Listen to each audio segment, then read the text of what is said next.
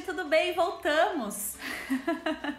Depois de 987 anos. Estamos vivas? Sim! Caso você não saiba, esse é o Histéricas Podcast, o seu podcast sobre mulheres no audiovisual, feito pelo quê? Militantes histéricas. Eu sou Carolina Romano. Eu sou a Fernanda Soares. E o nosso episódio de hoje, cara, eu tô muito empolgada. Acho que é o episódio que eu tô mais empolgada até o momento. A gente vai falar sobre. Na verdade, a gente vai responder a seguinte pergunta: Mulheres sabem fazer filme de ação? Pam, pam, pam.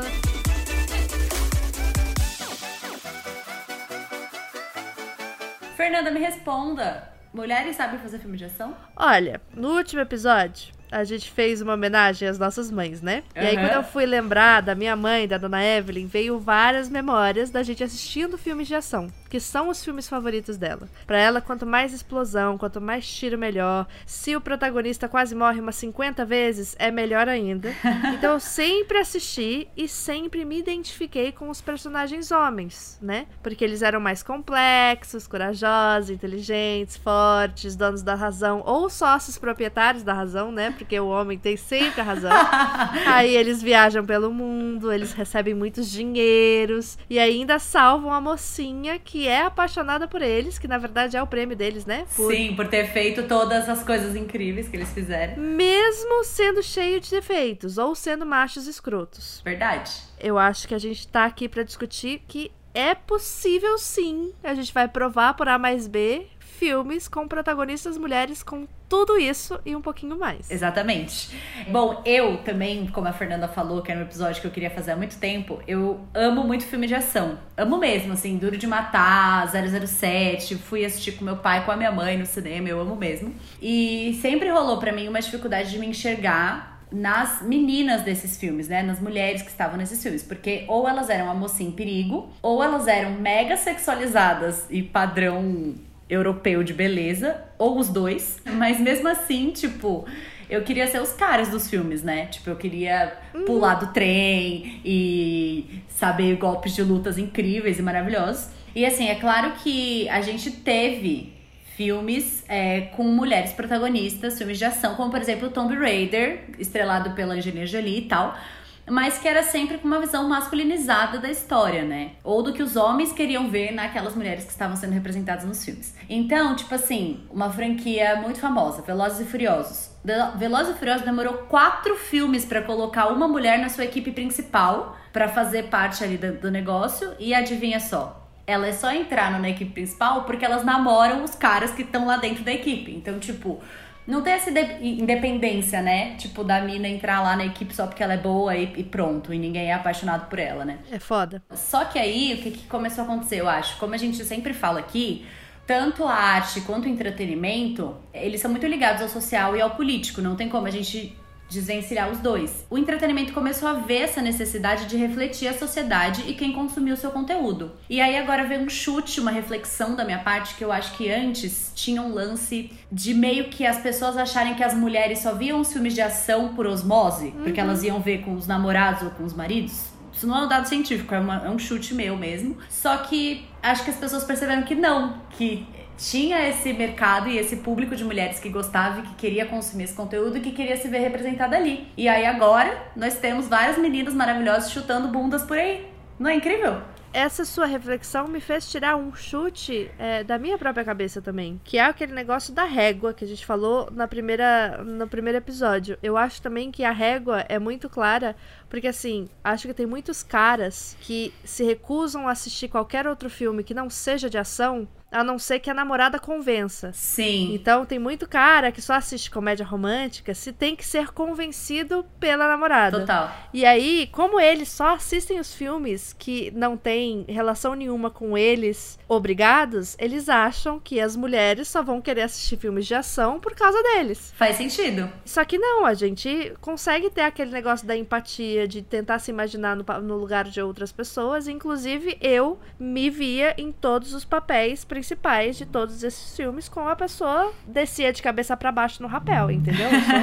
É- Bom, e a gente concorda juntas que agora também, além da gente ter as mulheres chutando bundas nas telas, a gente também tem elas atrás das câmeras. Então a gente tem mulheres na direção, no roteiro, na equipe, na produção e tudo mais. Como sempre, nós trouxemos o que? Estudos de caso aqui para vocês. Exatamente. E a gente separou aqui algumas categorias. Claro que não vai dar pra gente falar de tudo. É, vamos começar então com o tópico mais polêmico, que é filmes de super-heroínas né? Acho que a gente pode começar com o, o filme que desencadeou tudo, toda essa discussão em, filme, em cima dos filmes de super-heroínas e dos filmes de super-heróis em geral, que é o filme da Mulher Maravilha, de 2017. Caso você ainda não tenha visto ou queira rever, tem no Telecine Play. Este filme é dirigido pela Patty Jenkins, que é uma diretora incrível que dirigiu o filme Monster, de 2003, com a Charlize Theron, que inclusive é uma aula de atuação esse filme, mulher maravilhosa. Nossa, maravilhosa, maravilhosa. E eu fiquei um pouco chocada com quanto tempo ela ficou sem fazer filme, né? Monster é de 2003. Mulher, né? Dirigindo em Hollywood. É meio que isso que acontece. Sim, e cara, outra coisa que me deixa chocada, ela foi a primeira mulher a dirigir um filme de super-herói. Isso foi em 2017. E se não me engano também, ela foi a primeira mulher a receber um orçamento maior do que 100 milhões para poder dirigir. Qualquer filme? Aham. Uhum. Meu Deus, gente.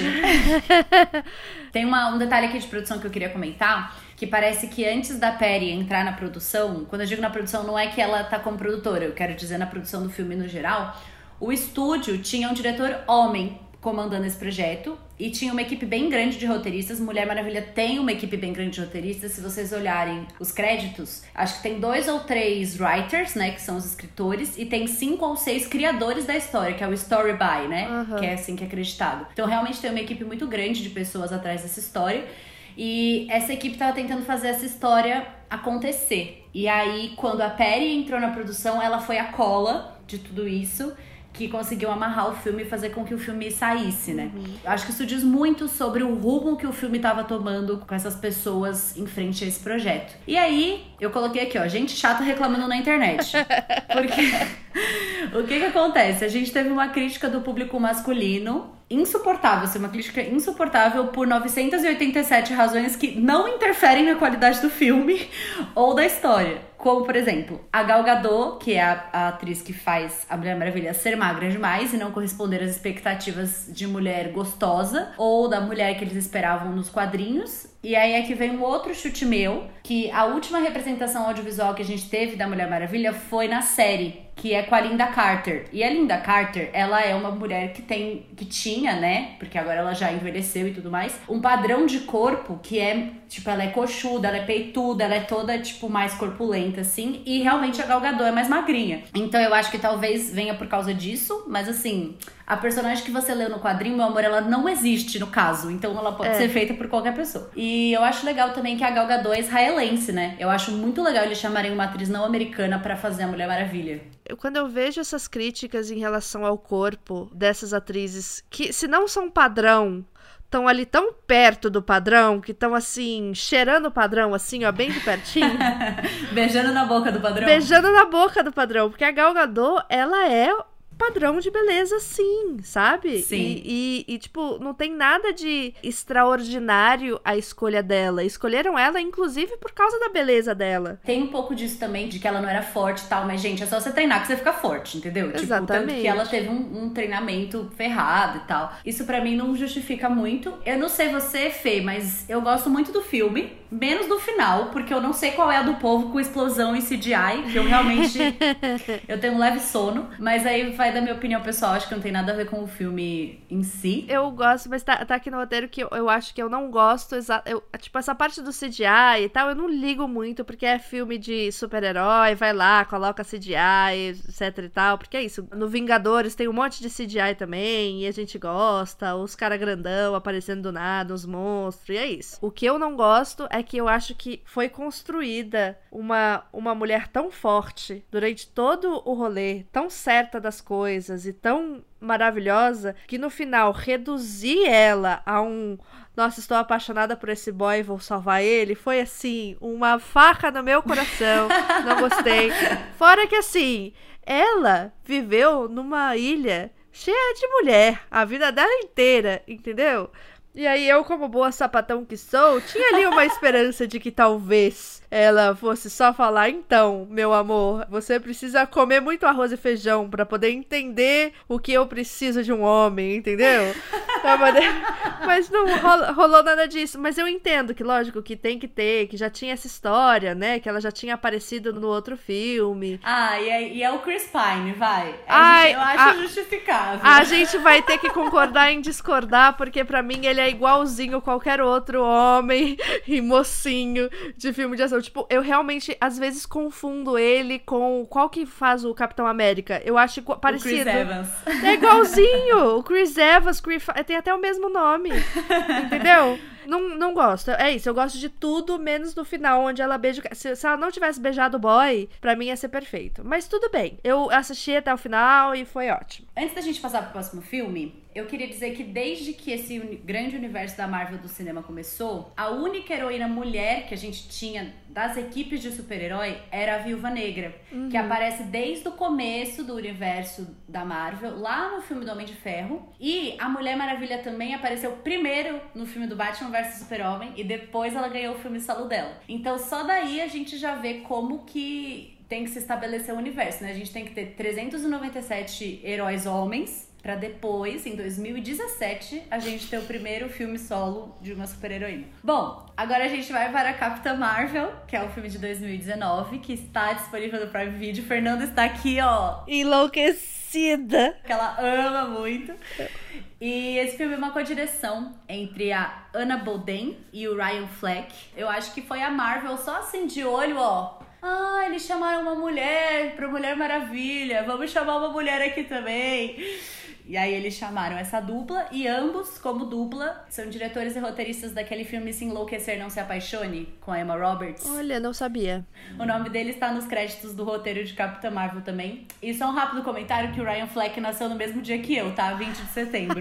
Achei mara, amei. Bem virginiano. Bom, e aí se a gente tava lá antes, ah, porque a Gal Gadot, não sei o que, você quer ganhadora de Oscar, meu amor? Toma ganhadora de Oscar, porque Capitã Marvel é feita por quem? Brie Larson. Maravilhosa, ela fez fez um filme chamado Quarto de Jack, que eu choro igual uma desgraçada. Se você não chora nesse filme é porque você não tem coração. Não tem coração, é verdade. Eu adoro o filme, amiga. E você? O que, que você acha? Você gosta? Eu, assim, até hoje eu tenho muito clara qual foi a minha experiência de ver esse filme no cinema. Eu lembro que eu estava muito ansiosa porque, primeiro, que eu lembro que rolou toda uma polêmica em relação a cartaz, a trailer e as pessoas criticando o filme muito antes de terem visto o filme, né? Os homens, em sua ma maioria da internet, os mesmos que criticaram o Mulher Maravilha, também fizeram campanha contra esse filme, falando que ela estava séria demais no cartaz, que a roupa dela não era como chama? Gostosa o suficiente, porque a Capitã Marvel é, ela é vestida, né? Uma super-heroína. Ela tampa o corpo todo. É, porque é isso, você vai salvar o mundo, você se protege o seu corpinho inteiro, né? Porque o corpinho de brilhar não precisa estar protegido. né? Olha que mulher maravilhosa para poder ficar deixando a pele assim, né? E tava com muito medo de me decepcionar e ter que fingir que tinha gostado por, é, como chama? Militância. Por militância, né? Então eu tava com muito medo, ai, não quero ter que fingir que gostei desse filme. E aí eu assisti, e aí quando chega no final do filme, eu fui curtindo e tal, o roteiro me surpreendeu algumas vezes, o que, né, eu acho positivo. Não conhecia a história da, da, da Capitã Marvel, não sou uma pessoa que acompanha quadrinhos, eu sou uma pessoa que gosta de assistir filmes de super-heróis, não sou uma pessoa que gosta de ler quadrinhos sobre. Certo. E aí foi surpreendendo, foi surpreendendo, e aí no final do filme, quando tem aquela cena de montagem, com ela relembrando todas as vezes que ela caiu, e aí ela é levantando todas essas vezes, eu lembro que. E aí, ó, falando sobre isso, já arrepiou todos os pelos do meu braço. E aí eu pensando, cara, eu queria muito ter assistido esse filme quando eu tinha 10, 12, 13 anos de idade. Esse é um filme que eu preciso levar para todas as meninas da minha vida, porque eu acho que agora eu entendi a sensação que os meus sobrinhos têm assistindo um Capitão América. Sim. Foi nesse filme que eu acho que eu entendi pela primeira vez, com 30 anos de idade, o que é você ter um super-herói que te representa. Amiga, eu acho total, assim. Eu acho o desenvolvimento dela levemente confuso, não vou mentir. E eu também acho que, tipo, ali no meio tem uns furinhos e tal. Mas acho que não é isso que importa. Tipo, o filme me entreteve até o final, eu tava muito entretida. E teve um momento onde eu realmente me emocionei e me imaginei assistindo esse filme quando eu era criança. E eu pensei, tipo, cara, teria sido incrível. Não é à toa que tanto Mulher Maravilha quanto Capitã Marvel tem fotos belíssimas de ambas no tapete vermelho, com crianças, meninas assinando cartazes e fotos incríveis que só de olhar a foto você arrepia e dá vontade de chorar. Sim. Porque as meninas, elas devem ter chegado num estado tipo, caraca, finalmente é a minha vez, entendeu? Tipo, essa super heroína me representa. Antes de Capitã Marvel, as heroínas, e aí falando de maneira bem de cinema mesmo, que as meninas vão assistir e ficaram, ficavam, né? Teve primeiro Twilight, o Crepúsculo, que era uma heroína bosta, né? Que era bela. e logo depois teve a febre dos Jogos Vorazes. É, só uma correção. Antes a gente tinha a Hermione também, né? Acho que a minha heroína por muito tempo foi a Hermione. Tipo, por muito tempo, assim. É que a Hermione não é titular, né? Ah, sim, sim, sim. Ah, entendi. Tô pensando no, na protagonista. Tem uma protagonista que, que te representa presente, que a Hermione tá ali, é maravilhosa. Sim. Assim, com certeza. Mas aí veio essas duas super heroínas, assim. Acho que a, a, Mulher Maravilha era uma figura que a gente já conhecia, então talvez a gente não tivesse surpreendido tanto que era uma figura que já estava no nosso imaginário, mas quando surgiu Capitã Marvel, que nunca tinha tido nenhum filme sobre, e eles decidiram fazer, e ela aparece não só como uma personagem, mas uma personagem muito importante pro desenvolver da série como um todo, né? Sim. Porque é isso, se ela não existisse, Capitã Marvel não existisse, os Vingadores talvez estivessem procurando as coisas até hoje. Sim. Então, e aí eu acho, amiga, que a gente pode entrar nas críticas injustas e maldosas. De novo. Porque o que que acontece? As pessoas dizem que a Capitã Marvel tem vibes sapatão. Ela não tem vibes sapatão. Ela é sapatão, ela só não descobriu ainda. Ela só não descobriu ainda. E ela tem gatos, enfim. Todo mundo chipa ela com a amiga dela. Eu ainda vou fazer um vídeo na internet para poder mostrar todas as, as. Como chamar? As provas? A, os indícios de que Capitã Marvel é sapatão.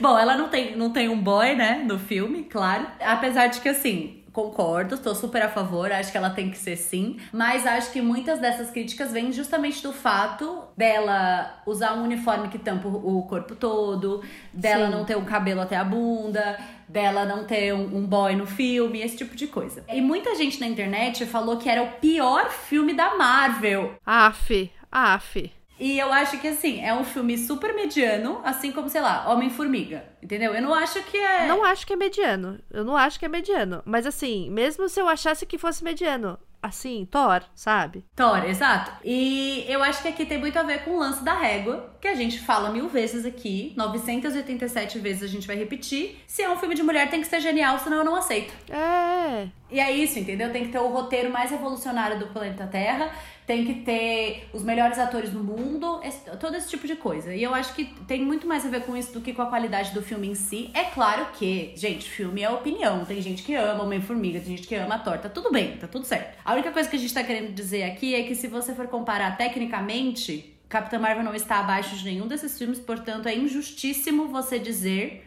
que é o pior filme da Marvel. E fora que você é nunca isso. viu ninguém ficar reclamando do corte de cabelo do Thor ou deixar de ser Thor, sabe? Tenha santa paciência. É, porque no último Vingadores, a Capitã Marvel corta o cabelo. Ela aparece com o cabelo mais curto. E aí rolam uns comentários na internet, tipo... Ah, mas é porque a minha Capitã Marvel, do quadril que eu li... Posso te contar a minha teoria? Por que, que ela cortou o cabelo? Por que, amiga? porque ela se apaixonou por uma mulher e teve o coração partido. E quando a gente tem o coração partido pela primeira vez, o que, que a gente faz? Corta a gente corta o cabelo. Não é só pela primeira vez, amiga, mas tudo bem. Ah, eu sei, mas é, é porque é uma, uma coisa tão radical assim, para mim, é sinal de que rolou aí uma, uma. Eu acho que ela ficou tão sapatão, mais maravilhosa ainda. É claro que é estereótipo pensar que sapatão tem cabelo curto, etc e tal. Mas eu, na minha cabeça, foi essa história que eu criei e funcionou, entendeu?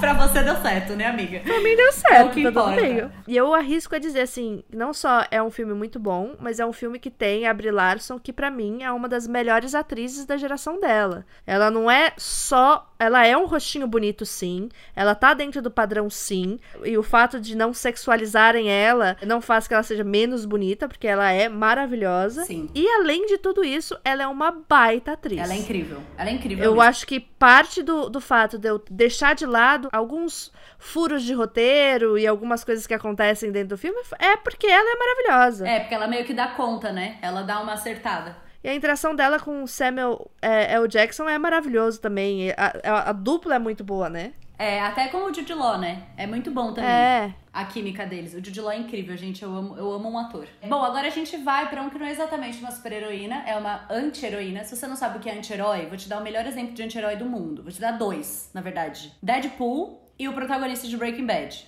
Daí você já consegue criar o seu imaginário de anti-herói. Que é o filme Aves de Rapina, que estreou este ano, 2020. Dá pra você alugar no YouTube. Se você não quiser alugar, você pode se virar aí pela internet, mas eu acho que em breve deve sair em algum streaming. Com certeza. O filme tem a direção da Kathy Yan, que é uma diretora chinesa, e esse é o primeiro grande filme da carreira dela. E antes disso, o filme de mais sucesso dela tinha sido um filme chamado Dead Pigs. Em tradução livre, porque não tem título em português, seria Porcos Mortos, que é de 2018 e estreou no Festival de Sundance. Eu, particularmente, amo a premissa de Aves de Rapina, que é o seguinte.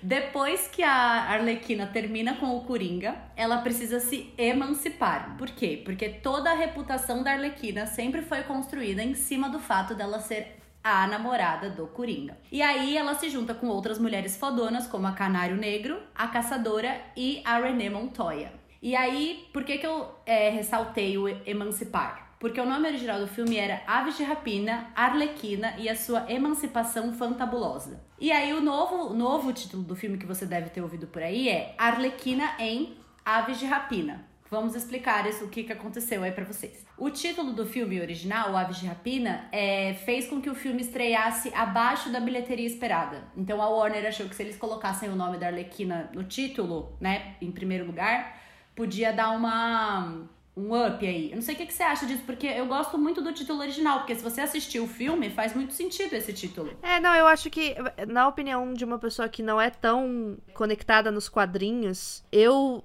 assim, não sou uma pessoa que identifico já Aves de Rapina, pra mim não parece um filme de super-herói. Pra mim parece um filme noir francês, entendeu?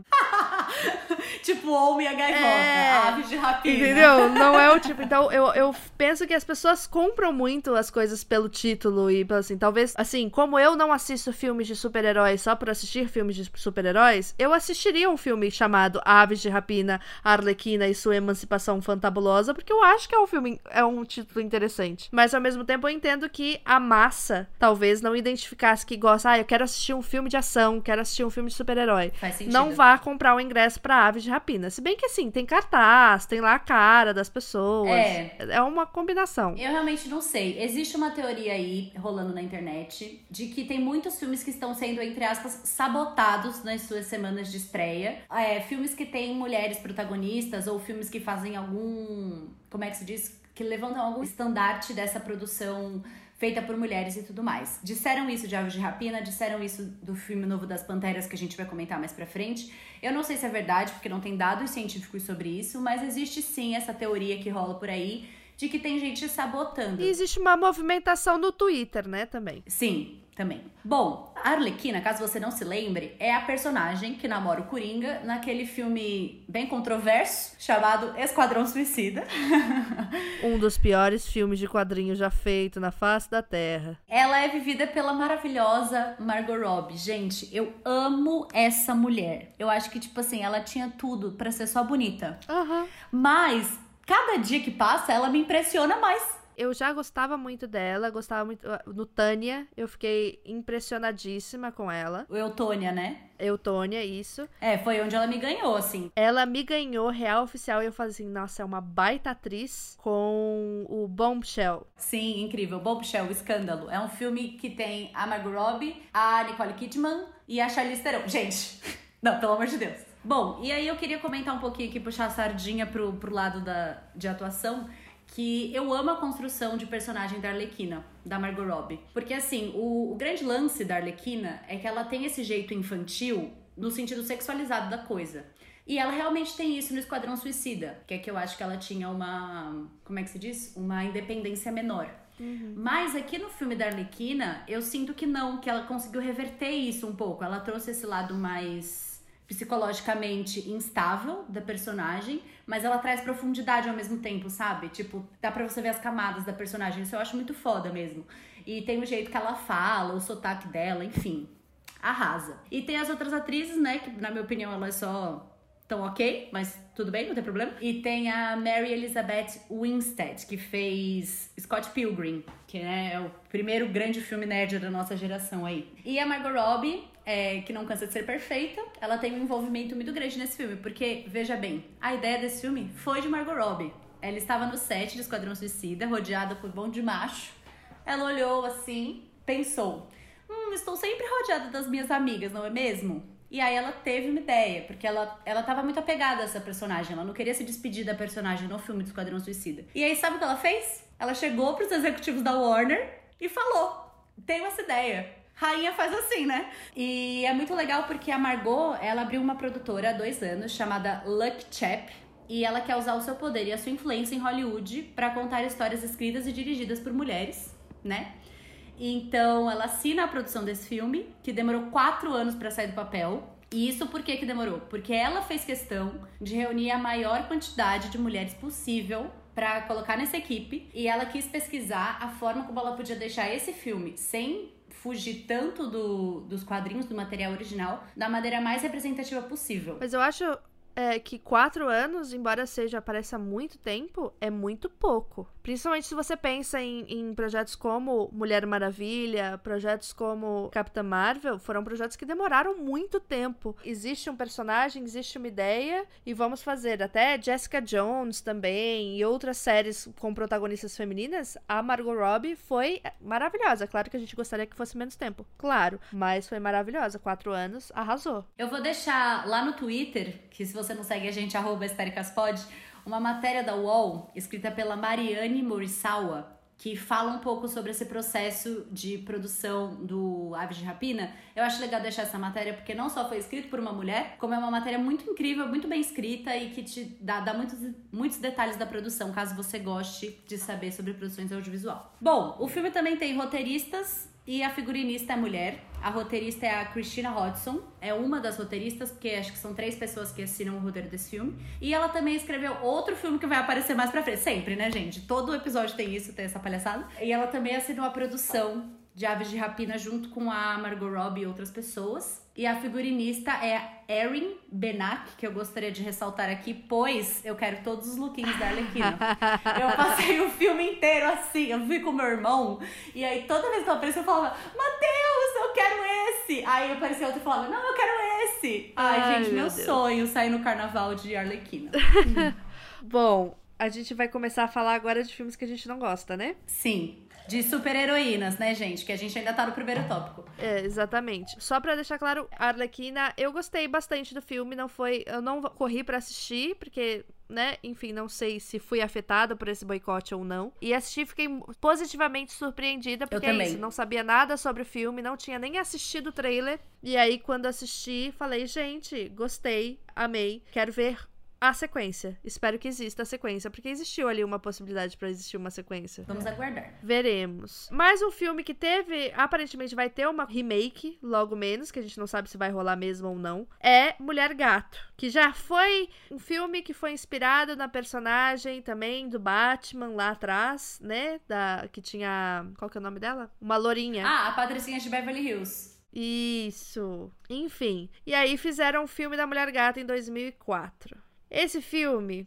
foi dirigido por um, um ser humano chamado Pitoff. Pitoff era o apelido dele criança, e aí com 50 anos de idade na cara, ele continua insistindo para que as pessoas chamem ele de Pitoff. É um filme que tem como protagonista a Halle Berry, e tem também a Sharon Stone. Olha que coisa, tipo, louca. Você pega duas atrizes maravilhosas e fala, não dá como fazer uma, fazer uma coisa errada. Mas deu. Mas assim, o filme é tão ruim, mas ele é tão ruim que ele conseguiu fazer a Halle Berry passar vergonha. E, inclusive, ela aceitou a ruindade do filme e foi uma das únicas pessoas que aceitou pegar em pessoa o prêmio Framboesa que é o prêmio dado para pior performance em um filme. Existe uma cerimônia e ela foi lá pessoalmente pegar o prêmio e falar: fui a pior mesmo. e aceito isso. É isso. Muito maravilhosa. Maravilhosa mesmo. É, e é tipo, o filme é muito ruim, porque os diálogos são ruins, a história é rasa e a fantasia dela é uma coisa super sexualizada, parece que é tirada diretamente de um filme adulto de sadomasoquismo, não é legal. E aí eu fui tentar entender agora que a gente tava, que antes eu só tinha assistido esse filme e falado, é um filme ruim. E aí eu fui tentar entender por que que o filme é tão ruim. E aí eu descobri que esse Pitoff, antes de dirigir esse filme que custou mais de 100 milhões de dólares. Lembra que a gente falou lá da, da, Perry Jenkins. da Perry Jenkins, que foi a primeira mulher a receber essa quantidade de dinheiro para poder fazer um filme sobre Hebreu? Então, eles deram 100 milhões de dólares para esse Pitoff, que ganhou inclusive um cachê de 500 mil dólares, tá tudo no IMDB, não tô inventando da minha cabeça. Ele recebeu 500 mil dólares para dirigir esse filme. Sabe quantos filmes ele já tinha dirigido na vida? Nenhum um, um filme francês low budget sci-fi. E aí deram 100 milhões de dólares para ele fazer esse filme. E ele é um cara que não tinha experiência com direção, ele tinha experiência com efeitos especiais. E ele tinha sido reconhecido porque esse filme que ele gravou foi o primeiro filme gravado em alta definição digital. Nossa, entendi. Tudo bem, ele revolucionou a indústria mesmo, mas assim, Revolucionou a indústria, mas assim, caguei. Tipo, isso não prova que você sabe contar uma história, isso prova que você é muito bom das técnicas. Total. Inclusive, uma das provas disso é que desde que ele fez esse filme, ele não fez mais porra nenhuma, entendeu? Sim. Tirando continuar trabalhando com efeitos especiais e tal, que ele devia, assim, Ter ficado lá, né? né? Fica lá. Eu não sei, eu só eu só sei que é um filme ridículo. Nem os roteiristas gostaram do filme. Inclusive, recentemente um dos roteiristas tweetou que ele foi demitido logo no início porque o roteiro tinha recebido, chamam green light, né? Eles tinham recebido, vamos fazer esse filme. Compraram o roteiro, vamos fazer esse filme. E aí, quando existe esse vamos fazer, existem várias, vários tratamentos que o roteiro começa a receber, de acordo com o diretor, com as coisas. E aí, o, o estúdio vai falando, se a gente fizer isso, e se a gente fizer aquilo. E aí, esse cara falou que ele foi demitido na produção porque ele falou em voz alta durante uma reunião que as ideias do diretor e do estúdio iam estragar o filme. Errado não tava, né? Não tava, não tava. Quer dizer, a gente não sabe qual que era essa versão. É né? verdade. Que ele tava defendendo. Então a gente não sabe se a versão dele seria tão melhor assim. Ele não, não, né? Mas assim, é impressionante como esse filme é ruim, com força. Espero muito um remake desse filme com algum olhar de mulher pra cima da mulher gato, que é uma mulher que, que, tipo, se você pensa na história da mulher gato, que é uma mulher que sofre violência doméstica e ressurge de tudo isso pra ser uma heroína, é maravilhoso. Sim, total. Mas o que eles fizeram com a história dela nesse Mulher Gato destruiu meu É coração. puxado mesmo. Bom, e já que a gente falou aqui da possibilidade de um reboot, vamos pros reboots e pros spin-offs da vida. Adoro. Que ganharam agora, né? Tem uma grande onda de filmes. A gente falou anteriormente, ganhando uma roupagem nova. Olha que chique, achei essa palavra. Ganhando essa roupagem nova e novas visões e tudo mais, que eu acho muito enriquecedor pra indústria. Eu vou ser sincera, eu tenho um pouco de preguiça de reboot, de remake, porque eu acho que tem várias histórias lindas e incríveis esperando pra serem contadas. Ao mesmo tempo que eu acho que também é necessário porque de 10 em 10 anos a gente muda a geração de pessoas. Então é muito incrível que a gente tenha roupagens novas de histórias contadas anteriormente pra essa nova geração, como a gente falou da Mulher Maravilha e Capitã Marvel. É, não, eu acho que é, esses reboots e esses spin-offs, eles são positivos, eles trazem algo novo. Sim, sim. Porque assim, o que eu acho que eu- insuportável é você ter Velozes e Furiosos 9. Sei lá, qual que Tá tá. no 9, eu acho. Assim, isso daí é bizarro pra mim. Porque são oito filmes iguais, que você não sabe quando que começa um, que termina outro, o que que aconteceu, qual que é a história diferente, entendeu? São só carros andando muito rápido. Olha que divertido. não tem roupagem nova nenhuma, sabe? Então eu acho isso. Se tem uma roupagem nova, se tem uma visão diferente vindo, eu acho positivo. Agora, se é a mesma coisa, só repetidinha, não faz sentido. Não faz sentido. Bom, e nós vamos começar com elas. Pode entrar, As Panteras, uh! de 2019. Também dá pra você alugar na internet, mas igualmente também suspeito que em breve vai ter em algum streaming e tudo mais. A direção e o roteiro são de Elizabeth Banks, tá, meu bem? Não é para qualquer um. Se você não sabe quem é Elizabeth Banks, ela já fez 987 mil filmes, incluindo a franquia Jogos Vorazes, a trilogia Pitch Perfect, que eu amo, e O Que Esperar Quando Você Está Esperando, Power Rangers. Ela, inclusive, dirigiu também é, o Pitch Perfect, né? O primeiro. Eu não sei se os outros também, mas o primeiro foi ela que dirigiu. Eu tava com dificuldade de dizer se esse filme era um reboot ou um remake, ou o que que era, né? E aí eu fui lá pras internets e é que vai mais uma matéria do site Omelete, escrito pela Mariana Cainizares, eu acho que é assim que fala o nome dela. Também vou postar a matéria no Twitter, porque é uma matéria muito boa. E ela chamou de um mix de reboot e sequência. E eu acho que é isso mesmo, acho que eu concordo com ela. Porque o filme não ignora nada que aconteceu na franquia clássica, que é o que tem a Cameron Diaz, Drew Barrymore, Lucy Liu e tal. Mas ao mesmo tempo ele tem uma história independente, né? Acho que ela definiu bem. E outra coisa que ela aponta na matéria é que a sensualidade das espiãs ainda tá presente no filme. Porém, tem mais a ver com como elas usam isso a favor delas para mostrar como os homens são toscos do que por elas serem sensuais por si só, que é uma coisa que eu concordo também. Concordo. E aí, bom, vamos explicar a história do filme aí pra você, caso você não tenha visto. Nesse filme a gente só tem duas panteras, ao invés de três. Duas agentes, que são formadas pela Kristen Stewart, o amor da minha vida, e a Ella Balinska. E no meio dessas missões delas, elas esbarram com a Naomi Scott, que é a Jasmine do Aladdin ou a Power Ranger Rosa do Power Rangers. E aí ela meio que vira uma calor ali das meninas. E a Elizabeth Banks também atua no filme, porque ela não estava satisfeita em apenas dirigir e roteirizar, ela tinha que atuar também. Eu faria a mesma coisa se eu estivesse escrevendo e dirigindo o filme. E ela faz a Bosley, que é a chefe das meninas, né? Isso. Bom, e as diferenças aqui é o seguinte: primeiro eu quero começar dizendo que eu sempre fui muito viciada na franquia clássica. Eu acho que eu assisti, tipo, umas mil vezes. Sério, vi muitas vezes. E o meu sonho era ser a Drew Barrymore. Porque ela é perfeita. E vamos combinar aqui, entre nós, que ela era a mais próxima de um corpo de um ser humano real. Sim. Entre as três ali. Então eu acho que também rolava uma leve identificação, porque eu falava, ah, acho que essa daí é a mais parecida. É a que Sim. mais dá pra ser. Hoje em dia eu reconheço que elas eram extremamente sexualizadas, né? Tipo, as três, assim. Acho que nos três filmes tem tanto close na bunda da Cameron Diaz, sério, que eu fico assim, tipo, gente, né?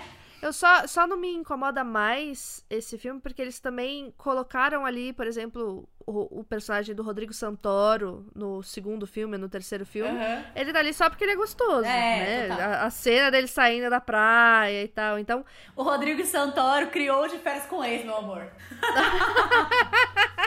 ele sair dali da praia e tal. Eu acho que existia uma tentativa na época de tipo, tá, a gente sexualiza as mulheres, mas a gente vai sexualizar os machos também. Isso porque a Drew Barrymore tava na produção executiva dos filmes, mas eh, ao mesmo tempo eu não sei qual era o poder que as pessoas tinham naquela época de não sexualizar as mulheres nesse tipo de filme, né? Eu acho que nesse caso ela não tinha muito poder de, de fala aí, também se tinha, enfim, não sei. Eu acho que também era uma época que tava, assim, trilha sonora foi feita por quem? Por, por Destiny's Child, né? Sim. Então existe essa confusão muito grande, acho, na época. Qual que é o limite da sexualização do corpo de uma mulher é, sem que isso seja exagerado? E aí eu acho que hoje a gente tem um pouco mais claro do que, que é isso. Naquela época, você colocar só a mulher ali sexualizada, sexualizada, sexualizada, e aí depois colocar ela, sei lá, dando chute na cara e batendo, era o suficiente pra você falar que essa mulher era empoderada. Hoje a gente já sabe que não é. Não, não é o suficiente. Total, arrasou. Perfeita, como sempre. Bom, eu também amei o filme novo. Comecei dizendo que gostei do filme velho. Amei o filme novo. Gente, assim, fui assistir com a minha mãe e eu tenho algumas amigas que foram assistir juntas que falaram: Amiga, você vai amar. É um filme que elas foram na cabine, né? E eu fui ver depois. Elas falaram: Mas é um filme pra gente ver de amiga. Quando você vier aqui em casa, a gente vai ver todas juntas e tal. E eu fui ver com a minha mãe e é muito filme mesmo pra você ver com a sua amiga, pra você ver com a sua mãe. Porque a gente passou o filme inteiro vibrando. Acontecia várias coisas. Eu e minha mãe, a gente tava assim: Ai meu Deus, que demais, que incrível. Tem uma hora que ele abre lá o closet delas, eu quase chorei, quase caí dura no cinema. Falei, perfeito, todas as roupas da Kristen Stewart, quero aquela jaqueta com o foguinho saindo perfeito. Mas o que eu ia falar não era nada disso. O que eu ia falar é que eu não acho que a história seja genial. Não. Nem nada do tipo. Mas também a história não tem a pretensão de ser genial. Que é aí que eu acho que a gente tem que chegar num acordo. Porque o filme ele é realmente um filme de espionagem genérico. Uhum. Porém, ele tem muito girl power, tem piadas feministas, tem cenas de lutas excelentes, toda a equipe boazinha é composta por mulheres, né? E aí adivinha só, Adivinha, Fernando, o que aconteceu? Ai, será que os meninos não gostaram do filme? Em quantos filmes a gente já falou isso? Ai, acho que todos, né? Ai, sério, eu fico, fico um pouco cansada. Inclusive, eu fico, quando eu fico irritada, eu faço o quê? Eu vou pro Twitter. Aí, eu fiz um tweet na época dizendo que eu achava que as pessoas eram muito chatas, porque nunca foi uma franquia que se propôs a contar uma história genial. Nunca foi uma franquia que se propôs a ser o melhor filme de ação que existe no planeta Terra. É um entretenimento com mulheres chutando bundas. É isso. E para mim funciona, entendeu? E se é pra gente ter mais um filme genérico de ação, que seja um filme genérico de ação escrito, dirigido e protagonizado por mulheres. E que tenha uma personagem LGBT. E eu tenho certeza absoluta que esses mesmos boys que reclamaram não acham, não reclamam, não fazem nenhuma movimentação quando sai um novo Velozes e Furiosos. Desculpa, vou usar esse filme para sempre, porque são oito, nove filmes, entendeu? Medianos, que medianos para ruim, que não acrescentam nada, que não são, não tem nada de genial, é a mesma história contada, que também não tem a pretensão de ser genial. E tudo bem existir filmes sem pretensão de ser genial. Sim, é, e só voltando aqui pra personagem LGBT que a gente falou, não vou Sim, contar sim, quem sim. é. Não vai ser difícil de você descobrir também, se você pensar no elenco, mas tudo bem. É verdade, é verdade. Mas eu só queria comentar que, inclusive, quem fez esse comentário pra mim foi minha querida mãezinha, que é a maneira como é muito sutil a forma que isso é imposto no filme. E que eu acho que isso é uma puta conquista pra Hollywood, porque a gente tá falando de Hollywood. Em Hollywood, gente, a escada das coisas funcionam muito mais devagar. É uma indústria, entendeu? Comandada por homens brancos velhos e é tudo muito devagar. A representatividade é muito devagar, é tudo muito devagar. Você fala assim: "Ah, mas já tem um monte de série na Netflix LGBT". Eu sei, mas em Hollywood as coisas funcionam de uma maneira diferente. Então, Pra que não seja uma coisa pink money, né? Que é isso de você falar que tem um personagem LGBT pra você arrancar dinheiro das pessoas pra elas irem ver, eu acho que é muito, muito rico a forma que é colocado no filme. Inclusive, quem pediu pra ter isso foi a atriz. Então é, é, é muito legal quando você para pra pensar nesse sentido, que a atriz chegou e fez esse pedido e a roteirista colocou de uma maneira ali sutil que realmente não faz diferença pra história, como a sexualidade de nenhum personagem faz diferença pra história. Sim. E que, que tá introduzido dessa forma, né? Sei lá. Eu, Eu, acho que se legal. fosse alguma coisa menos sutil do que foi, daí seria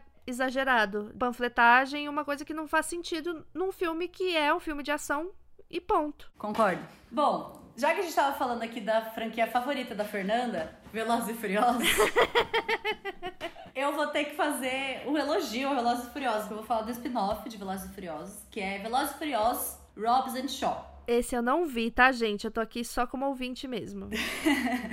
que é um filme de 2019, tem no Telecine Play se você quiser assistir. E bom, é um spin-off de Velozes e Furiosos, né? Então é daí você já deixa suas expectativas no lugar certo, entendeu? Eu vejo pela farofa, eu assumo, porque eu adoro ver o carro pulando do paraquedas. Eu gosto, gente, é meu guilty pleasure, entendeu? Tá tudo bem, eu tô felizinha. Não tem que ser assim. guilty, entendeu? Tá tudo certo. Tá tudo certo, e é bem mentiroso mesmo, entendeu? Aí ele vai pro turbo, depois que ele tá no turbo, ele vai pro super turbo. Tá tudo bem pra mim. Eu acho que tudo bem você gostar de, de assistir essas coisas se você colocar todo mundo na mesma régua, entendeu? Você não ficar querendo que as panteras seja maravilhoso. Exatamente, esse é o meu ponto. Bom, o filme é dirigido pelo David Leitch, acho que é assim que fala, que dirigiu um outro filme que eu vou falar daqui a pouco. e o filme não tem ninguém do elenco principal da franquia. Ainda bem. Ó, já fiquei animada em assistir. E ele é estrelado pelo Dwayne Johnson, que faz o Hobbs, que é um agente que já apareceu em outros Velozes e Furiosos. Se eu não estou enganada, a primeira vez que ele apareceu foi no Velozes e Furiosos que se passa aqui no Rio de Janeiro, que na minha opinião é o pior, que eu acho que é o 6. Gravaram no Rio de Janeiro. Gravaram no Rio de Janeiro. Que horror.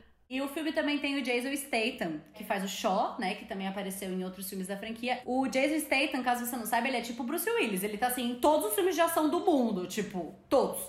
E de maneira bem simplista aqui pra explicar a história, eles não se gostam, mas eles são obrigados a se unir e trabalha juntos para ir atrás de um terrorista que foi geneticamente melhorado.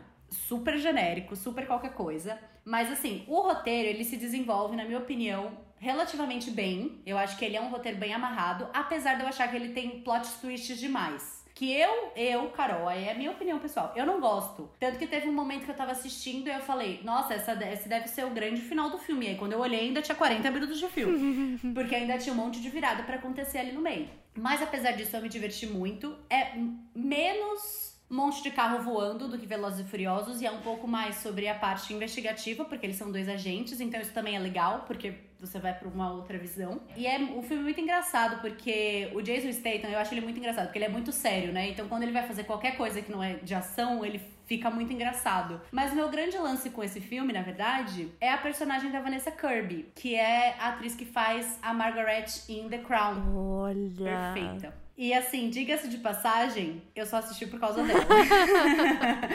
Porque eu acho ela foda e eu acho ela muito gata, eu acho ela perfeita. Nesse filme ela tá loira, tá linda loira. E ela tinha tudo para ser só mais uma mulher sexualizada nessa franquia, que só tava lá por causa e virar mocinha e perigo. Porém, pasmem, ela é a melhor personagem do filme. Ela é a melhor coisa que tem no filme. Ela tem o melhor desenvolvimento de personagem, ela tem as melhores cenas de ação. Ela luta com o Dwayne Johnson. Gente, o Dwayne Johnson, se ele me assoprar, eu caio do outro lado do Brasil. Tipo. É verdade. E ela tem cenas com ele muito boas, assim, tipo, ela não perde em nada, sabe? Pra técnica de, de cenas de luta e tal. E ela tem muito tempo de tela, então eu diria que os três são protagonistas. Apesar do título. E para mim o grande lance desse filme é justamente isso, porque o filme ele não é incrível, mas ele é um filme divertidinho, é um filme para a família inteira assistir, que a gente tem esse ponto positivo, que não é um ponto que existe na franquia do Velozes e Furiosos, na minha opinião. Entendeu? Que a gente não teria uma personagem mulher bem desenvolvida na franquia do Velozes e Furiosos como a gente tem aqui. Então, eu não sei, eu achei legal deixar aqui porque foi um filme que me impressionou positivamente, né? Então, ah, e a sequência foi confirmada, então estou aqui aguardando ansiosamente com a minha pipoca e o meu brigadeiro. Bom, falando em sequências confirmadas, a gente vai falar de Tomb Raider, que na verdade eu descobri que em inglês é Tomb Raider. É baseado num videogame. O videogame é um videogame que foi um videogame de muito sucesso e ainda é, lá dos anos no final dos anos 90, e aí por ser um videogame de muito sucesso, eles falaram: vamos fazer um filme desse videogame. Então, ao contrário dos outros filmes que a gente já falou aqui, que né, tiveram que fazer um trabalho para que tivessem protagonistas mulheres, esse filme já surgiu como esse filme é um videogame de sucesso, com a personagem principal que é uma mulher dentro do videogame, a gente só precisa transformar isso num filme vai ser sucesso. E aí, teoricamente, tava tudo certo, porque além disso eles conseguiram quem? Maravilhosa Angelina Jolie para poder fazer a Lara Croft, Perfeito. que é a personagem principal. Isso aí a gente tá falando de 2001, 19 anos atrás. A gente tá velha para caramba. E aí eles fizeram o basicão, né? Eles chamaram o Simon West para fazer. E o Simon West, na época, já tinha dirigido Conner. Você lembra desse filme? Não, não lembro. É um filme com o Nicolas Cage, que ele é um prisioneiro e aí o avião cai, e aí ele tenta fugir. E dirigiu também A Filha do General. Dois filmes de ação muito bem feitos, de protagonistas homens que tem que, né, passar por um monte de coisa e tal. Pegaram um cara que sabia dirigir ação, colocaram ele para poder dirigir Tomb Raider e tentaram fazer um filme parecido com videogame. Não só o primeiro, como o segundo também, porque saiu, foi 2001 e 2003, fizeram exatamente a mesma coisa. O diretor do filme de 2003, que chama Lara Croft Tomb Raider: A Origem da Vida, foi dirigido pelo Jean de Bont, não sei se é assim que fala o nome dele, mas é o diretor de Velocidade Máxima 1 e 2. Ou seja, um cara que sabe dirigir filme de ação. Então, eles fizeram o basicão. Só que é, é o seguinte: o videogame já era bem diferente. Por quê? Porque o videogame é uma protagonista mulher que vai lá e, e ela que resolve as coisas todas. Colocaram a Angelina Jolie, uma personagem forte, independente. Mas o problema é que existe a sexualização evidente que também existia no videogame. Inclusive, eu, na época que saiu o filme, eu fui e comprei o videogame. E eu lembro que eu ficava extremamente irritada com os barulhos que a Lara Croft fazia quando ela se machucava. Que parecia que ela tava transando com alguém, entendeu? Quem é que faz esses barulhos quando se machuca? E aí, além de tudo isso, a história da Lara Croft gira em torno de homens. A história da menina procurando o pai, ela, o vilão é o crush. Então, mesmo a protagonista sendo mulher, o filme gira em torno dos homens. Então, é a relação dela com homens. Não tem outras mulheres importantes na vida de Lara Croft. E esse é, sempre foi a minha questão com o filme. E aí, em 2018, a gente tá vivendo esse momento de remakes. E aí, decidiram fazer Tomb Raider A Origem. E aí, eles tiveram, tipo. a decepção. Se vocês dizem a cara dela. É! Porque é isso, eles, eles trouxeram a Alicia Vikander, que é uma baita atriz. Ela é maravilhosa, ela, tipo, assim, faz as cenas de ação com maestria. Ela tem um, uma coisa que a Angelina Jolie também tem, que são boas atrizes, né? Conseguem lidar com o fato de ser um roteiro meio mequetrefe. Uhum. É a mesma coisa lá da Capitã Marvel. Sim. Existe ali um, um furinho aqui e ali, mas você ignora porque a atriz é boa e você acredita. Só que o problema é que o remake veio com uma uma pegada menos sexualizada, porque veio inspirado no, no videogame mais atualizado, né, da versão, porque os videogames eles vão tendo versões e versões, né? Então, a Tomb Raider no videogame também foi se sexualizando menos nas versões. Só que, pelo que eu li, é uma cópia exata do videogame que ele foi inspirado. Inclusive em cortes de câmera, em tudo. E aí, eles falam, inclusive, que a Alicia Vikander foi muito perfeita em algumas expressões da Tomb Raider do, do videogame. Tudo bem, é, é inspirado no videogame, mas você não precisa fazer uma cópia do videogame. É. Porque o videogame tem um rolê ali que ele funciona porque você se coloca na, dentro da personagem e você decide o que, que ela vai fazer. Outra coisa é você assistir um filme que você não tem controle nenhum sobre a personagem principal. Você tá ali só como assistindo mesmo. Então você precisa mudar algumas coisas para que fique interessante. E eles não fizeram isso. E aí eu li uma crítica de um cara que chama Jorge Mourinha. E ele. A frase que sintetizou exatamente o que é esse filme, que é o Regresso de Lara Croft, sob traços da sueca Alicia Vikander, é um filme certinho, bem feito, mas profundamente inútil. é isso.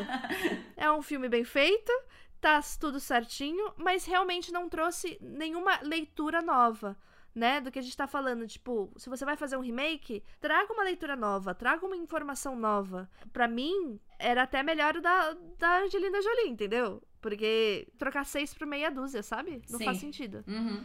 Mas dizem que vai ter mais um filme. Vamos aguardar. Seguiremos atentos. E aí eu queria só mencionar aqui um remake que eu amo. Eu também. Que é Mad Max. Meu Deus, Estrada da Fúria. Gente, esse filme é tão perfeito. Gente, eu amo esse filme, meu Deus, eu não tenho nem palavras. Quando eu tava assistindo o Oscar, todos. Porque esse filme ganhou uma cacetada de Oscar. Todo Oscar que ele ganhava, eu gritava. Porque esse filme é incrível, sério. É incrível, é incrível, é um filme incrível. Inclusive, figurino, fotografia, edição. A edição desse filme é maravilhosa, a edição de som desse filme é maravilhosa. A trilha sonora desse filme é maravilhosa. E a ideia do filme também é maravilhosa, porque é isso. Eu acho que eles conseguiram criar uma personagem que é a Charlize Theron, né? Que não é teoricamente a protagonista do filme, mas se torna a protagonista do filme, né? Pelo que eles fizeram ali. Porque teoricamente, no original, Mad Max, o protagonista é o macho. É o Max. E ele vai lá e salva todo mundo e tal. E aí eles conseguiram fazer da Charlize Theron uma baita heroína que salva todo mundo, inclusive o mocinho. Eu acho ela, inclusive,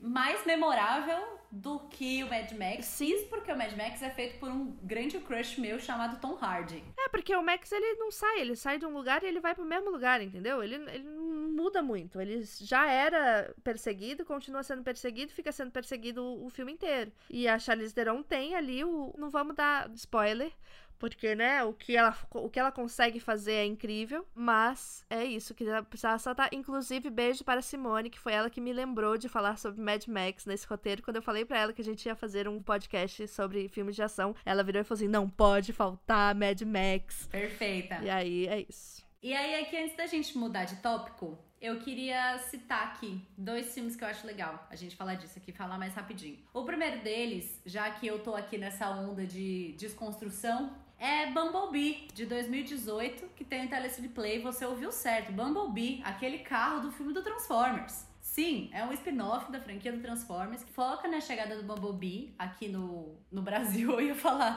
aqui no na Brasil.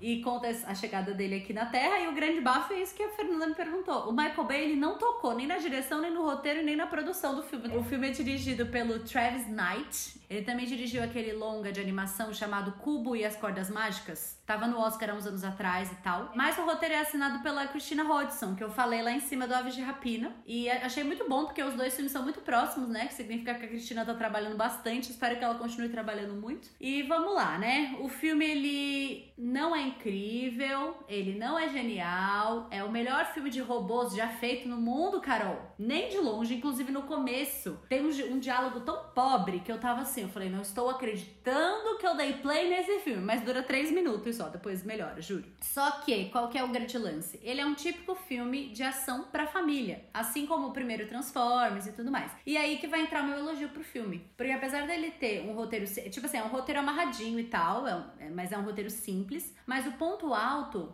é que a protagonista é uma menina fora dos padrões, inclusive vivida pela Hayley Steinfeld, que eu amo. Se você não se lembra dela, é a menina das trancinhas do Bravura Indômita. Ela é perfeita. E ela até tem a ajuda de um garoto no meio da jornada dela, mas basicamente ela resolve tudo sozinha, entendeu? E o lance é que o robô principal desse filme é o Bumblebee, que comparado pra gente, ele é incrível, mas comparado com os outros robôs, ele, tipo assim, ele é o menor de todos os robôs, ele é pequenininho, ele é meio crianção, ele tem muito medo das coisas da Terra. Então ele também é um sidekick mais medroso, né? Digamos. E essa junção dos dois é muito muito interessante. E é a partir daí do momento aonde a personagem da Hayley salva mais o Bumblebee do que o Bumblebee salva ela, que você tem aí uma inversão dos padrões, né, do filme. Você tem também, durante o desenvolvimento de personagem dela e da mãe dela, a gente tem quebra de padrões de feminilidade, a gente tem quebra de padrões da família tradicional, quebra de padrões da donzela em perigo. Então isso é o que é muito interessante, porque é um filme de robôs e de carros, que é para as crianças assistirem, só que quando as crianças chegarem para assistir, vai ter lá uma menina protagonista com esse tipo de carro. Então, até o menino que vai assistir, porque, cara, quando você é criança, você não tem esse ser desculpa. Assim, quando eu era criança, eu via qualquer coisa. Não é porque era a menina protagonista ou o menino protagonista. E aí você junta a família para ver e você muda um pouco a cabeça das crianças nessa criação, na representação. É aí que eu acho que o filme ganha muito crédito. Arrasou, vou até assistir, vou colocar na minha lista. Um outro filme que a gente queria falar também é Oito Mulheres e um Segredo. Amo! Que foi dirigido pelo Gary Ross, que também foi diretor de Jogos Vorazes. Que eu também amo. E a produtora executiva é a Diana Álvares, que também é produtora de Jogos Vorazes. Caso você não saiba, Oito Homens e um Segredo é um remake de Onze Homens e um Segredo, que por sua vez é um remake também de um filme mais antigo. Então é um remake do remake do remake. O rolê que esse filme foi muito criticado pelas mesmas pessoas que criticaram todos os outros filmes que a gente falou aqui, por não ser tão genial quanto 11 Homens e um Segredo. O rolê é o seguinte: depois de 11 Homens e um Segredo, teve 12 Homens e um Segredo, 13 Homens e um Segredo, não teve? Teve. E esses outros filmes não foram tão geniais porque a fórmula estava dada, né? Alguém já tinha inventado a roda. E aí eles só pegaram a roda e deram uma repaginadinha nela. Exatamente. E foi exatamente isso que aconteceu com Oito Mulheres e um Segredo. Porque é um filme que você já sabe que é um filme basicão, de ladrão, que você sabe que vai ter um monte de plot twist, você vai achar um monte de coisa, mas aí depois não vai ser nada das coisas que você achou que ia ser. Mas o genial é que o elenco selecionado para poder fazer esse filme é sensacional. E assim, sensacional em várias maneiras diferentes, porque além de você ter mulheres maravilhosas como. Me ajuda a lembrar o nome de todo mundo. Sandra Bullock, Kate Blanchett, como eu digo toda vez, qualquer coisa, é sério, leva essa frase pra sua vida. Qualquer coisa que tenha a Kate Blanchett vale a pena assistir. Exatamente. Você tem outras mulheres que estão trazendo uma representatividade diferente, de corpos diferentes, de nacionalidades diferentes, de raças diferentes. E eu acho incrível a Rihanna tá ali como, tipo, a pessoa mais inteligente do rolê, entendeu? E que fuma um vaseado de vez em quando e, e que chama. Qual que é o seu nome? Bola 8. Maravilhosa, entendeu? Perfeito. Tem umas sacadas perfeitas no meio de tudo isso, mas ao mesmo tempo é um remake. Não vai inventar a roda. Eles vão só repaginar a roda e mostrar que é também possível que mulheres sejam capazes de criar e roubar e fazer planos incríveis para poder e ao mesmo tempo sendo maravilhosas. Enfim, eu acho que é isso que eu queria falar sobre Oito Mulheres e o Segredo. É um filme que eu gostei muito de assistir, fiquei super ansiosa. Quando eu assisti o trailer, eu falei assim, eu não acredito que tem esse tanto de atriz maravilhosa no tem filme. Tem a Anne Hathaway também. Tem a Anne Hathaway, cara, maravilhosa. E fazendo uma atriz, ela interpretando uma atriz chata. É meio que ela interpretando o que as pessoas acham que ela é, entendeu? Genial. Perfeito, foi genial. a vingança dela. Tem esse filme da HBO Go, se você quiser assistir. Recomendo que você assista. Eu acho maravilhoso. Bom, vamos agora então pros novos, pros filmes atuais, que não tem nada a ver com coisa que já existia antes, nada a ver. E aí eu quero falar do filme Atomic Blonde, ou Atômica em PTBR, que é um filme de 2017, que tem na Netflix. E tem quem? A pessoa mais citada nesse episódio, Charlize Theron. Ai, que maravilhoso. Eu gostaria de deixar aqui uma declaração pública de que eu me casaria com todas as pessoas do elenco desse filme. Porque tem a Charlize Theron, a Sofia Botella, vou nem falar nada, o James McAvoy e o Bill Skarsgård. Bill Skarsgård, mais conhecido como membro da família mais talentosa do cinema, que é o menino que faz o It, o palhaço do It, gente. É esse menino. Esse menino, pelo amor de Deus, ele é perfeito. O filme é dirigido pelo David Leitch, que dirigiu Deadpool 2. E olha só, Hobbs and Shaw, que eu acabei olha de falar. Só. Veja bem, o universo compartilhado de filmes aqui nesse podcast. O filme é inspirado numa graphic novel chamada The Coldest City, que eu não li, porém dizem que não tem nada a ver. tipo, e o filme conta a história de uma espiã britânica do MI6 que é enviada para Berlim para resgatar o corpo de um outro agente e para pegar uma lista com o nome de agentes da União Soviética. E um detalhe para um momento histórico que se passa um pouco antes da queda do Muro de Berlim, então ali nos anos 80, mais ou menos. Bom, Charlize Theron não é só a protagonista maravilhosa desse filme, como ela também está envolvida em todo esse rolê, porque ela tinha lido o quadrinho, ficou interessada em fazer o filme e ela meio que guiou o projeto. E aqui vem um parênteses meu que é o seguinte: veja bem, até uma pessoa do naipe da Charlize Theron tem que pôr a mão na massa para fazer com que o filme que ela, que ela queira participar aconteça. Que é aquilo que a gente falou várias vezes aqui também já sobre as oportunidades que são dadas para as mulheres dentro da indústria. Não estou querendo dizer que os homens não precisam colocar a mão na massa para fazer um filme onde eles queiram atuar, mas nesse caso aqui, com todos esses estudos de caso que a gente está trazendo, claramente a, a, não basta a mulher querer, né, fazer o filme. Ela tem que querer se envolver na produção, tirar do bolso dela para fazer e trabalhar em várias funções para que o filme dela aconteça. Não, isso é muito real, não só no cinema, mas como nas séries também que a gente tá vendo hoje. Quando a gente tá vendo séries maravilhosas protagonizadas por mulheres que a gente gosta muito, tipo Big Little Lies e, e entre outras, são atrizes renomadas que já ganharam Oscar e que já têm todo o reconhecimento, correndo atrás de histórias bacanas que elas querem contar, porque não estão recebendo na mesa delas histórias interessantes o suficiente, entendeu? E agora que elas têm o poder de escolher e, e, ir atrás de coisas, elas não dependem, não são uma atriz que estão começando, que tem que aceitar qualquer coisa para poder pagar o aluguel, elas estão correndo atrás de fazer filmes fodas e séries fodas, como é o caso da Charlize. Errados não estão. Bom, o visual do filme é bem foda, assim, é muito da hora. As cenas de ação, gente, são um espetáculo. Sério, eu acho que é top 5, assim, dos filmes de cena de ação que eu já vi. Tem uma cena em plano sequência, meu bem, que eles, tipo, tá lutando assim, a Charlize tá lutando, aí vira pra uma pessoa, quando volta a Charlize Theron tá toda roxa, com a cara inchada. Você fica assim, gente, como é que eles fizeram isso? Incrível, incrível. Não, o que eu acho mais incrível desse filme é que eu acho que foi a primeira vez que eu vi uma protagonista mulher em um filme de ação sendo tratada da mesma maneira e sendo tão invencível como Bruce Willis em Duro de Matar. Total, total. Tem uma cena. Porque ela é muito invencível. Ela é muito invencível. Cara. E tem uma cena perfeita que ela entra numa banheira de gelo. Ai, gente, esse filme é mara. Apesar de que eu, particularmente, eu acho a história meio confusa. Porque até hoje eu não sei se eu entendi o final. Amiga, não, não sou eu que vou te explicar agora, porque senão as pessoas não vão assistir. Não, mas eu vou assim... assistir de novo. Mas é porque esse filme é assim. Você tem que prestar muita atenção, porque o filme é um flashback, né? E é a Charlize contando o que aconteceu. Então, se você não prestar atenção na narração, você se perde mesmo. E foi exatamente o que aconteceu. Quando eu assisti esse filme, eu fui, vi no cinema, mas eu tava com sono. Foi tipo assim, sei lá, saí do trabalho e fui assistir, entendeu? Então, realmente, ali rolou uma. Eu não tava sendo a melhor espectadora de... pra esse filme possível, mas eu pretendo assisti-lo de novo para eu poder entender o final. Mas, enfim, E a Charlize Theron tá foda, né? Como sempre, apenas. Com 42 anos, com pele de 12. Ai, ela é maravilhosa. E é, é, é só maravilhosa mesmo. eu acho que eu não ia conseguir conversar com ela. Nossa, nem eu. Agora você vai ter que lidar também, porque esse, daí, esse filme é um filme que eu não assisti. Bom, o nosso próximo filme não é só um filme de ação, como é um filme de comédia, chamado A Espiã que Sabia de Menos. De 2015, tem no Telecine Play. O título é ruim, eu sei, é tosco, mas em inglês chama Spy. Olha só. Eu acho que é o meu filme de comédia favorito da minha vida inteira. Porque, assim, eu dou tanta risada com esse filme. Tan... Gente, assim, dói a minha barriga. Acho que esse e o Missão Madrinha de Casamento, que inclusive é dirigido pela mesma pessoa que é o Paul Feig. Mas é que a Melissa McCarthy é maravilhosa, né? Ela é uma das melhores atrizes de comédia da, da geração dela. Eu acho que qualquer coisa que ela faz. É, vai ser incrível, é maravilhoso. mesmo que o filme não seja incrível, né?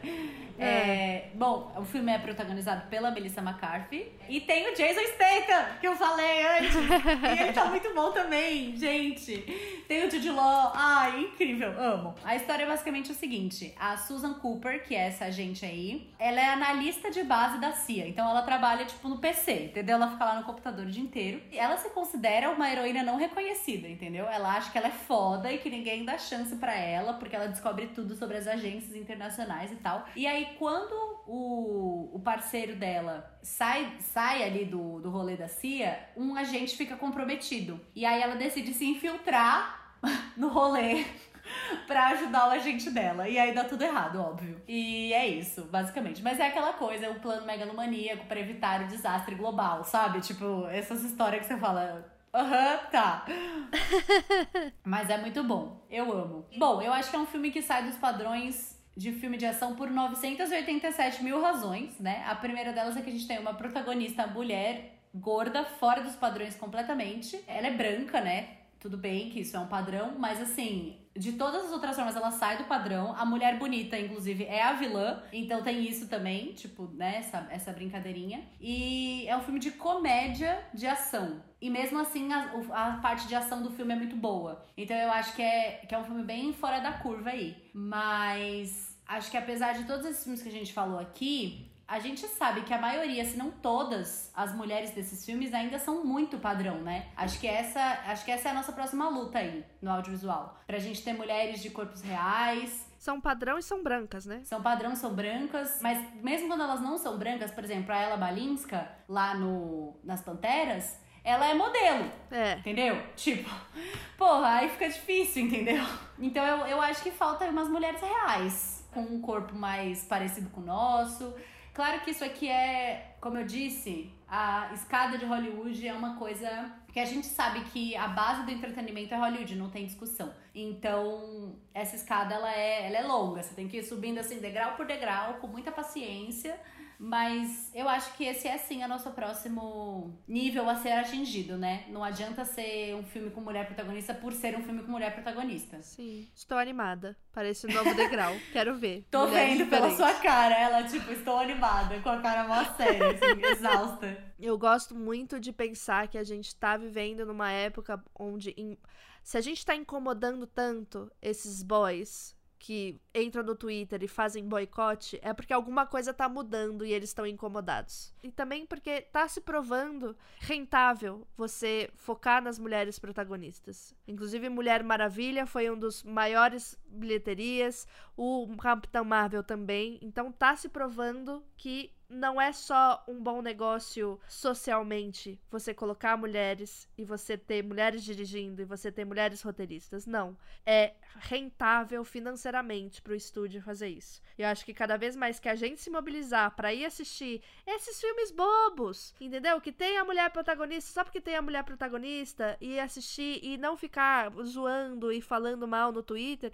Quanto mais a gente fizer isso, mais chances a gente tem de ter filmes incríveis, porque a gente sabe que tem uns clássicos dos machos que, que estão sendo produzidos até hoje, né? Que tem 55 mil versões diferentes. Mas eu acho que a gente vê o quanto o barulho e a vontade de ser representativa, né, de ser representada, faz diferença, faz barulho quando a gente vê como até essas franquias clássicas de macho começam a mudar um pouco o seu posicionamento com relação às coisas. Então, como eu falei, a moça lá do Hobbs Shaw, ela fez um dos filmes do Missão Impossível. E no filme, a maioria das personagens que interagem com o Tom Cruise, que ajudam ele nas, nas peripécias dele, são mulheres fodas, incríveis, que estão ali chutando bundas. No John Wick, no último John Wick, tem inclusive a Halle Berry, que ajuda ele lá numa parte de uma cena foda. A cena mais foda do filme é com a Halle Berry. Ah, eu preciso dizer que eu assisti John Wick, que você falou tão bem de John Wick, daí eu fui assistir. E assim, eu gostei, achei um bom filme, mas assim, me deixou até um pouco mais irritada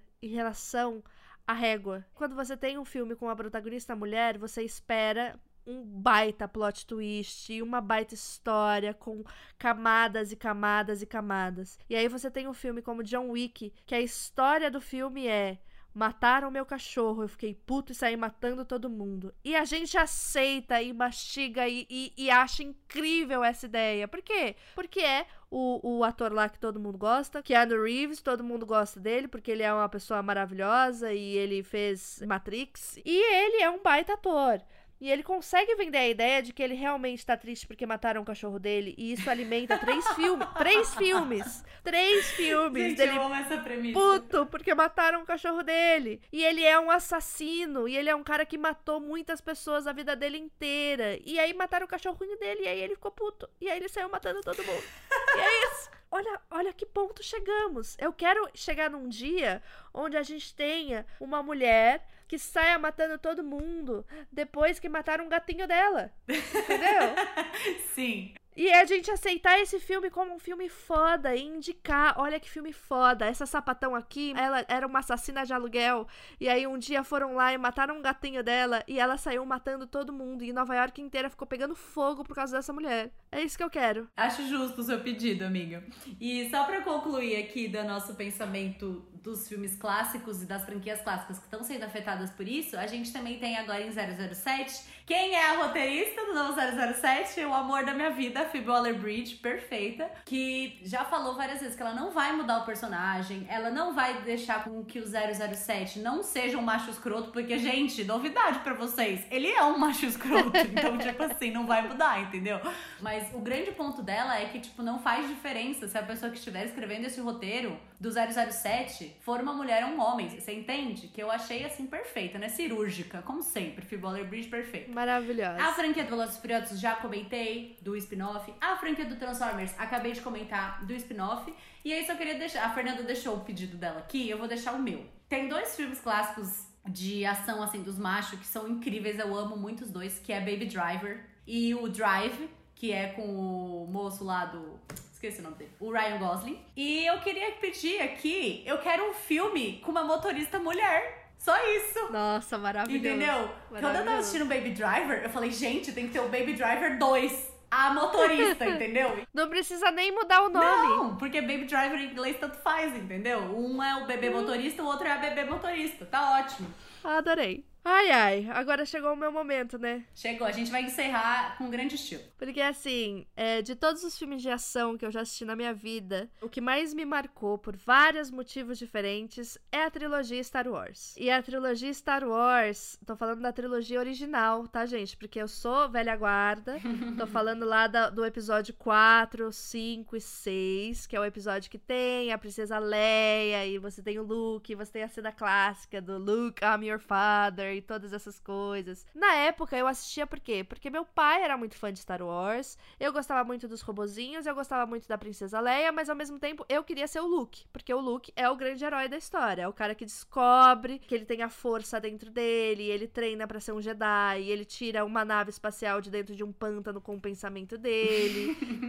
Apesar de que a Leia é a mais sensata, né? Desses três aí. A Leia é a mais sensata, mas o Luke, né? E o, o Han Solo é só o Han Solo que ele tá ali pra comédia, entendeu? Ele tá ali pra ter o rolê da comédia. Um rolê que eu nunca parei para pensar quando eu era mais nova, e aí que vendo depois esses filmes mais velha, eu, eu entendi, é que a, a Princesa Leia é a única mulher do espaço desse universo criado pelo George Lucas. Não existem outras mulheres nesse universo. É verdade. E depois, quando eu comecei a ler, inclusive, ela era a única mulher no espaço e existiam coisas como o George Lucas, diretor do filme, proibiu a atriz de usar sutiã. Porque, segundo ele, no espaço não se usava sutiã. Mas ela tem uma cena que ela tá com um biquíni dourado. Exatamente! é, é isso. A Princesa Leia é uma personagem super forte dentro do filme, mas muito devido à força que a atriz trouxe para ela, que a Carrie trouxe para ela, né? Porque a personagem em si é uma personagem que, cara, você imagina, explodem o planeta dela no primeira cena do filme, com todas as pessoas que ela conhece, estão no planeta. Não é que, tipo, mataram a mãe e o pai. Não, mataram a mãe e o pai. O planeta dela Todo inteiro. mundo que ela conhece. E ela não, não tem um momento de luto. É verdade. Não existiu um momento que ela chora, não existiu um momento que. Porque é rasa. Ela é uma princesa que precisa ser salva e o importante é o Luke. Eles não desenvolvem a história dela. Aí, lá nos anos 2000, eles falaram: Star Wars fez muito sucesso, vamos contar o episódio 1, 2 e 3. Erro. E foi aí que eles fizeram, assim, a- a- as piores construções de personagem. Eles estragaram o Darth Vader, eles estragaram um monte de gente e criaram lá a Princesa Amidala, que só serviu pra virar meme no Twitter toda vez que a gente tá falando de, de liberdade, entendeu? Porque tem uma cena lá que ela fala: é assim que a liberdade morre, com aplausos, porque tem lá um Senado todo aplaudindo. So this is how liberty dies. With thunderous applause. É pra isso que ela serve, porque assim. Isso porque é a Natalie Portman, né? Pois é, é uma Natalie Portman que é senadora. Então você imagina. Ó o potencial aí. Ó, ó o potencial aí. Que se apaixona por um menino mimado. Nossa. Tenho dúvidas. se Ele não consegue segurar e não perder o sabre de luz dele. Entendeu? Ele fica perdendo o sabre de luz dele o tempo inteiro. Imagina o que, que ele não faz com as outras coisas, né? não sei. Não sei como ela consegue engravidar desse panguá. Entendeu? E, e, tipo, não tem construção nenhuma. São os piores filmes que eu já vi na minha vida. E aí, beleza. Aí passei por esse trauma, sobrevivi. E aí, anunciaram que a Passei gente por esse trauma, sobrevivi.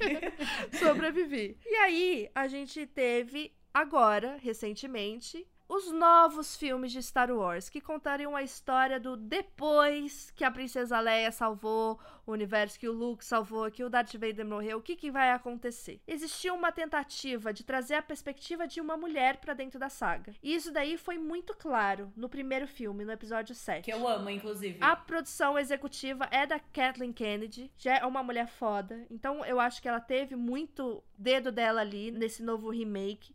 E também a gente teve lá a Rey como personagem principal, que é uma mulher. Você teve a volta da Leia como general e não como princesa. Isso eu achei genial. Genial, isso- genial. É líder da, da resistência, tipo assim, outro nível, né? Outro nível, outro nível. Entre outras personagens coadjuvantes incríveis que apareceram ali no meio. A bad pro rolê que eu vou trazer é a seguinte: Princesa Leia, quando foi informada que iriam gravar os, os episódios da série, os novos episódios da série, foi informada que ela estava gorda demais para interpretar a personagem. A Carrie Fisher, né, no caso, a atriz. A Carrie Fisher foi informada que ela estava gorda demais para interpretar a personagem e ela querendo muito fazer a personagem do jeito que os diretores e os produtores queriam, emagreceu pra caralho pra poder entrar dentro do padrão do que eles acharam que seria a Princesa Leia. Nada foi falado sobre o físico do Han Solo, tá, gente? Ele só é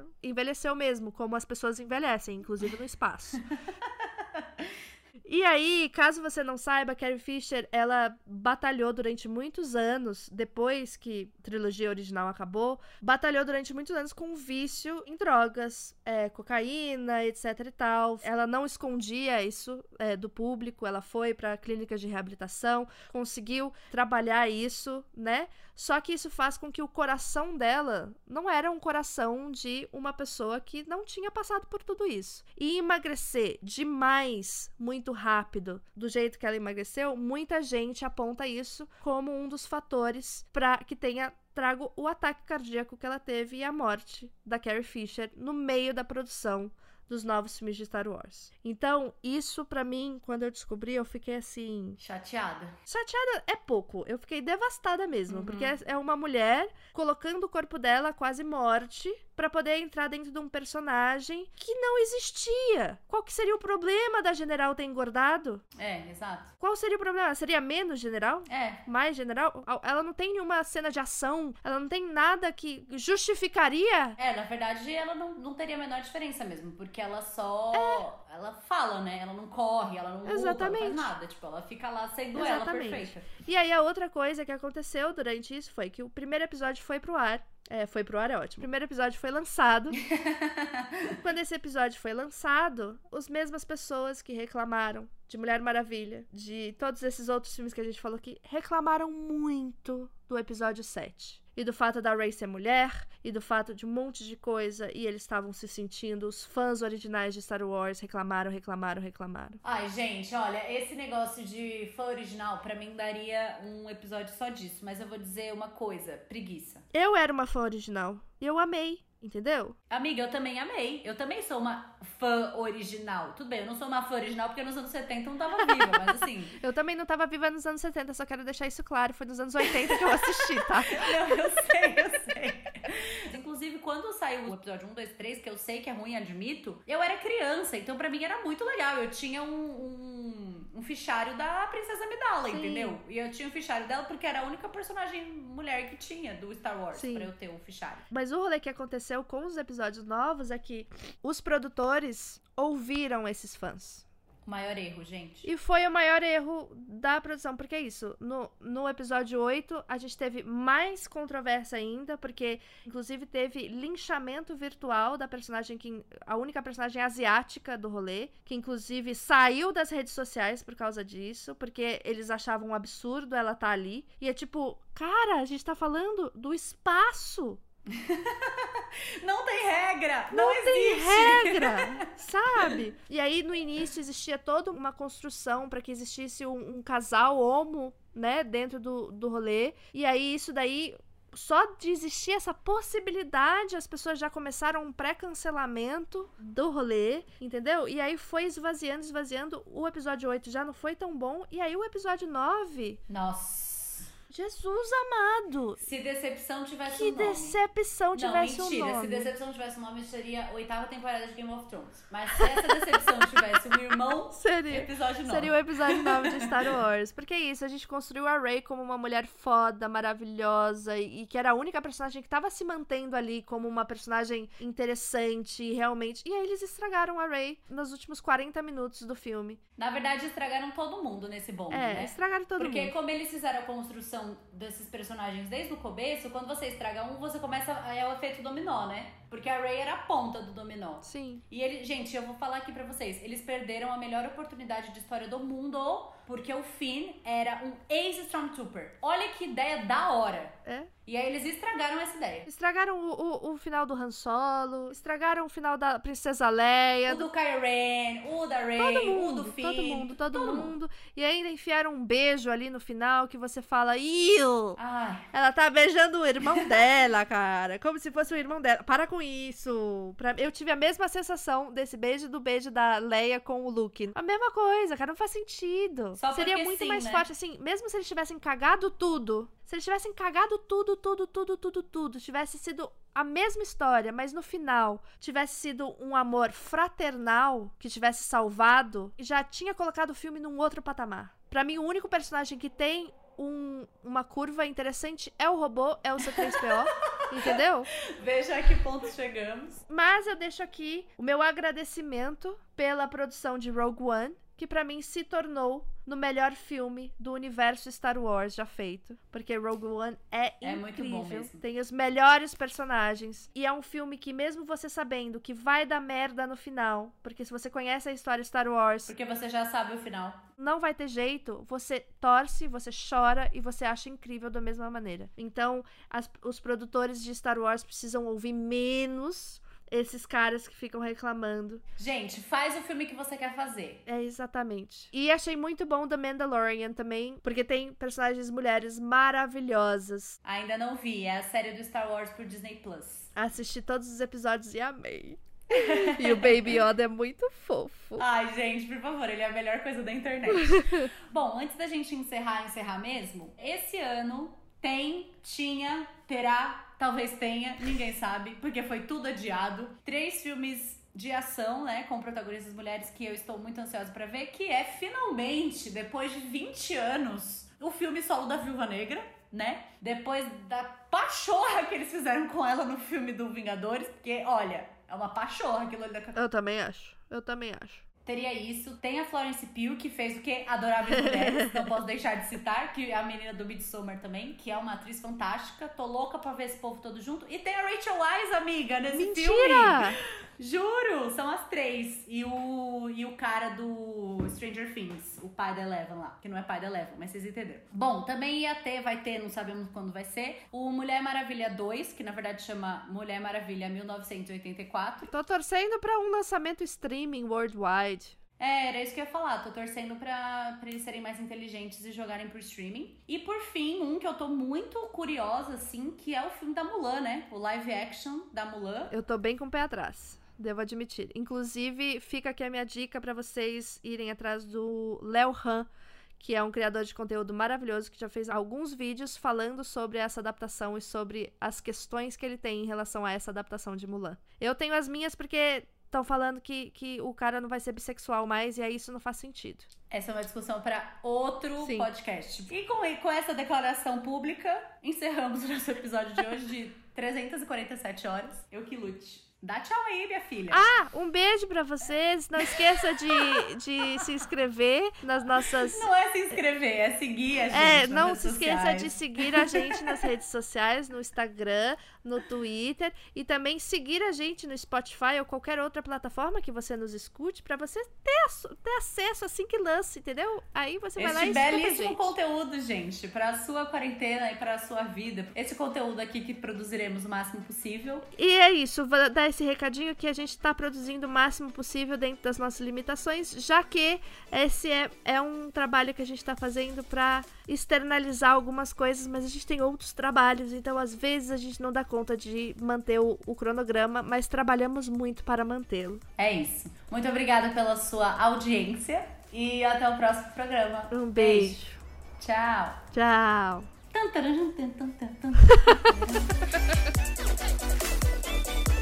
Esse podcast é roteirizado e apresentado por Carolina Romano e Fernanda Soares. A identidade visual foi criada por Nathalie Martins. E esse episódio foi editado por ela mesma, Carolina Romano.